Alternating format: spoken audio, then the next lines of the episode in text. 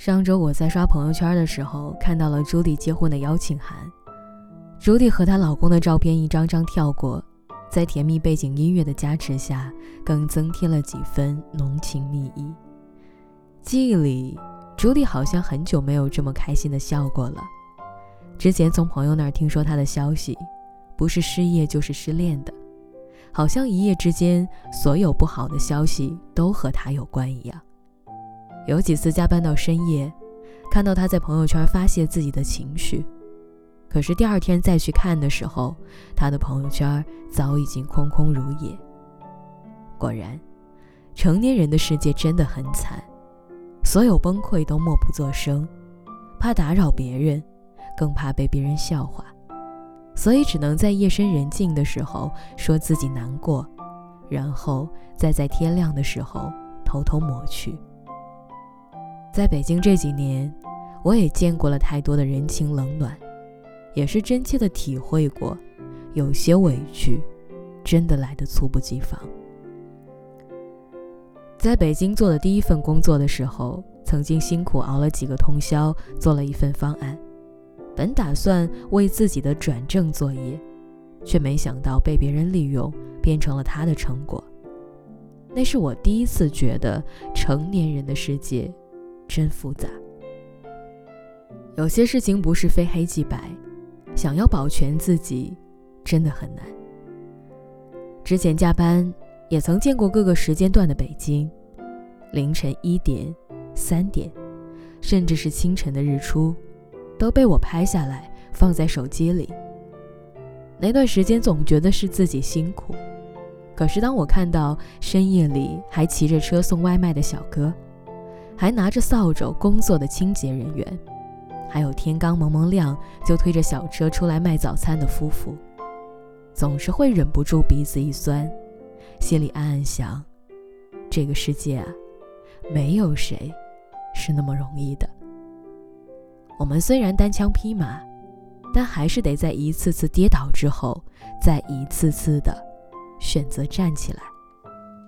听朋友说，朱迪花了好长时间来调整自己，她的隐忍，她的委屈，她所有不能大张旗鼓表达的情绪，都被她一点点的在黑暗中消化掉。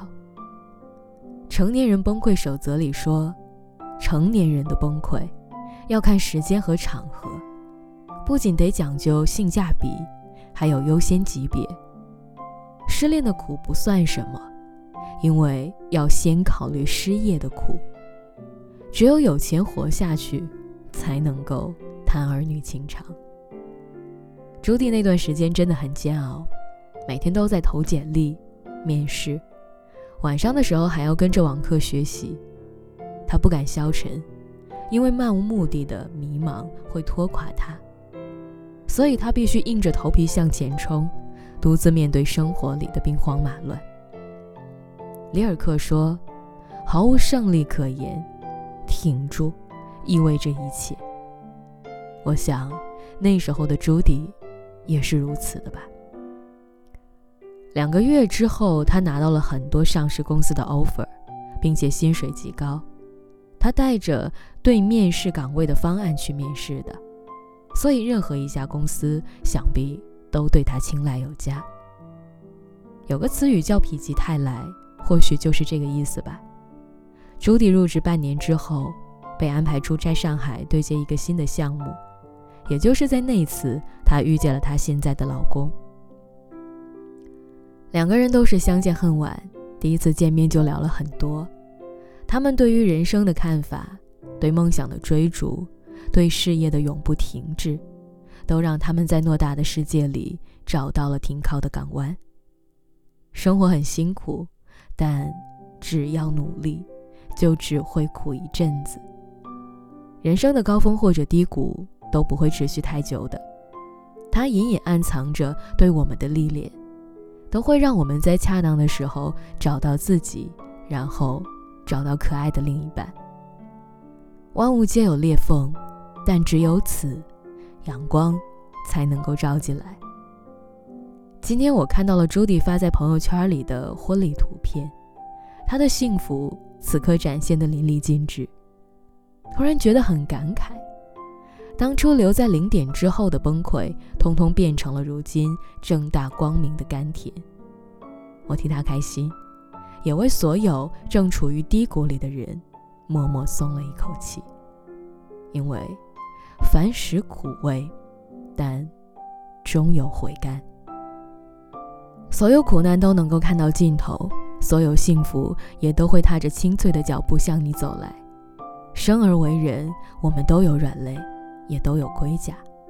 所有以为你熬不过去的时刻，再撑一下，好像真的就熬过去了。生活安逸时会做出绝望的诗，但生活窘迫时会不断写出生的喜悦。好牌可以打烂，但烂牌也同样可以起死回生。很喜欢木心的一段话。他说：“我的迷茫和胆怯也一直都在，但我告诉我自己，就算是万丈深渊，走下去也是前程万里。”就在刚刚，我给朱迪发了一条微信，我说：“愿你熬过所有的苦，往后余生都是幸福；也愿你依然有底气面对所有的不完美，依然选择滚烫的人生。你不用试图摘月。”因为月亮会奔向你而去的。这句话也送给你们。茫茫人生路，愿你前行的路上始终有光。